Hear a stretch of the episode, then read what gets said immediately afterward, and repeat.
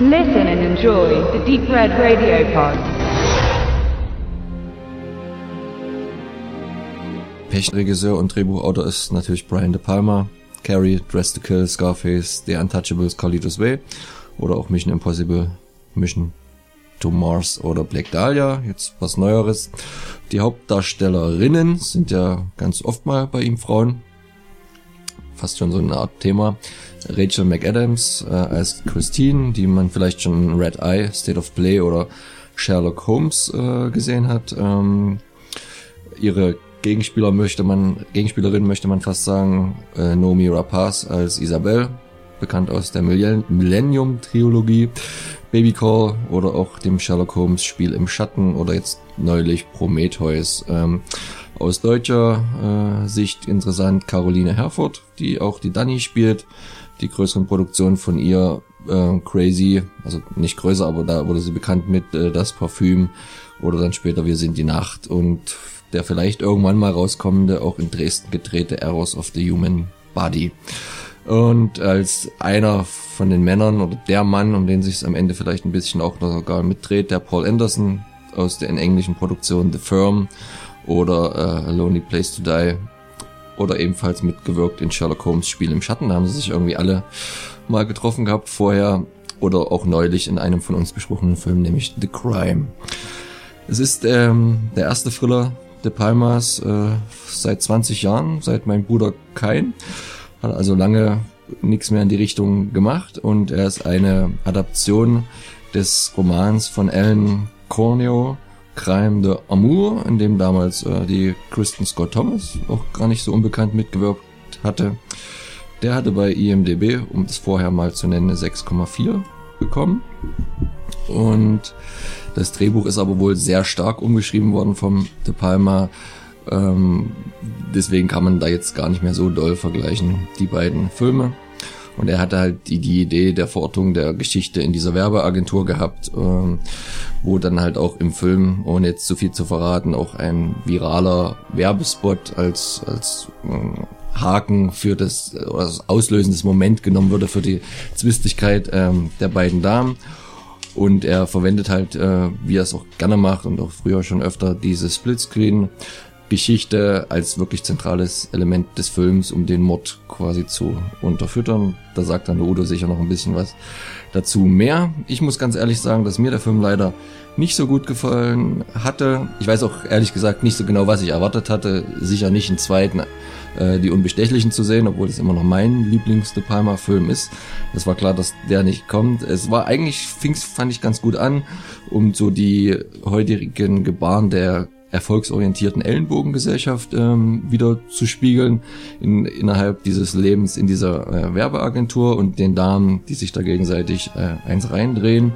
Für mich wirkte er leider etwas überkonstruiert und ähm, zum Teil auch einfach ähm, gestrickt, also vom Gefühl her, so dass der Film sich irgendwo auch in seinen Zitaten verlor, dazu später vom Udo noch mehr. Und wenn man aber nicht so richtig kennt, was er da zitiert, weil man vielleicht noch nicht so viel De Palma gesehen hat, dann, dann wirkt man etwas verlassen, weil da hat mir dann von der Story her das nicht unbedingt gereicht. Ähm, vom Ende abgesehen, das ist dann wahrscheinlich wieder ein Streitpunkt, ähnlich wie bei Mama, dem einen gefällt sowas total gut, dem anderen gefällt's äh, so gar nicht, diese Art von Ende. Wir wollen das jetzt auch gar nicht vorwegnehmen.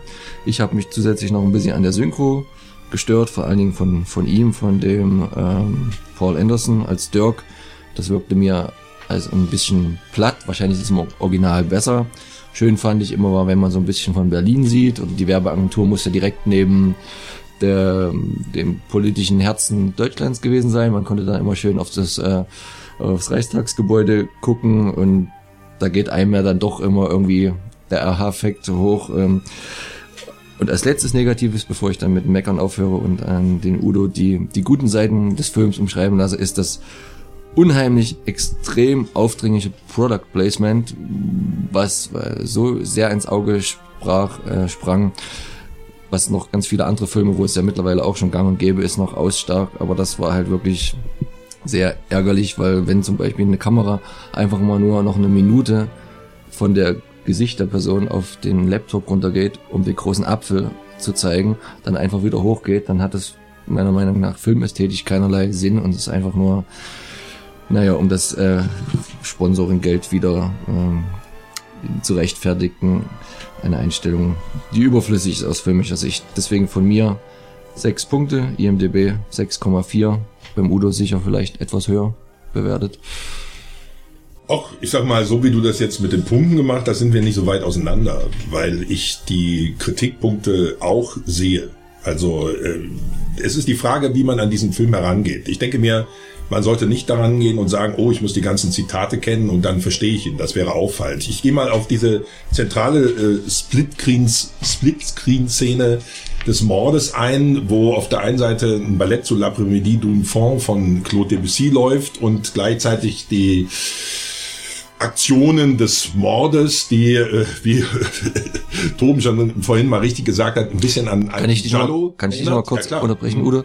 Ich weiß jetzt nicht genau, was du erzählst, aber es könnte etwas spoilerhaft sein oder ich nein, nein, nein, nein, nein, Okay, okay. Also wir verraten nicht, wer ermordet nein, wird. Nein, nein, es hat nichts damit zu tun. Es wird irgendjemand ermordet. Ich gehe auch nicht drauf ein, okay. wer, wie, wann, wo, was. Das ist nicht wichtig. Okay. Sondern es gibt einen Mord. Es gibt diesen, es, dass es einen Mord gibt bei Brian De Palma, davon sollte man ausgehen. Wenn es ein Thriller ist, es gibt auch einen Mord und das ist damit ausgedrückt. Es geht um die Art der Verfilmung. Es geht um diesen Splitscreen, es geht um dieses Ballett, es geht um diese Musik, es geht um diese Parallelität in den Ereignissen und das ist typisch Brian De Palma.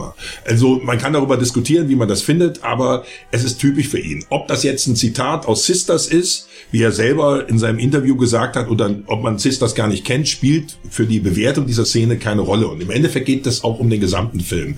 Entscheidend ist, man könnte den Film empfehlen und man könnte auch vor ihm warnen. Entscheidend ist, dass man sich tatsächlich von jeder Art normal erzähltem Kino äh, verabschieden muss. Das heißt, ähm, ein Thriller klingt ja erstmal nach Tat, Ausführung, Beweis, Alibi. Man kann durchaus zu Recht sagen, ah, ich habe gleich gewusst, wer es war oder es konnte ja nur der oder diejenige sein. Das ist äh, durchaus möglich, aber darum geht es bei De Palma nicht. Und wie er selber in seinem Zitat sagt, ich zitiere das jetzt mal wörtlich, ein Budget von 250 Millionen Dollar zwingt den Regisseur in eine ganz bestimmte Art von Film zu machen, aber als älterer Regisseur interessieren mich diese Filme einfach nicht mehr. Und diese Haltung spürt man in Passion die ganze Zeit.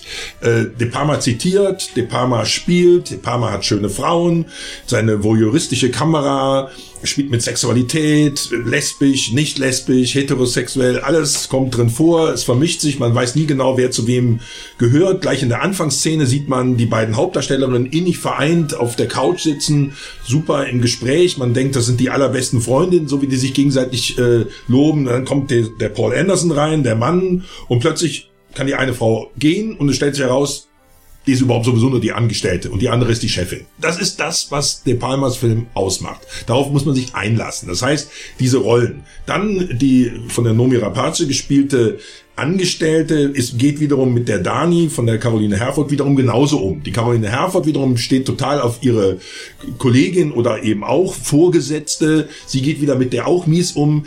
Ich hat für mich weniger mit einer Ellenbogengesellschaft zu tun, hat sicherlich ein paar Parallelen in der Realität. Bei Marketinggesellschaften hat man da auch ein paar klischeehafte Vorurteile. Würde ich aber nicht so schwerwiegend sehen. Bei De Palma geht es hauptsächlich darum, Wer spielt welche Rolle? Bin ich schwach? Bin ich stark?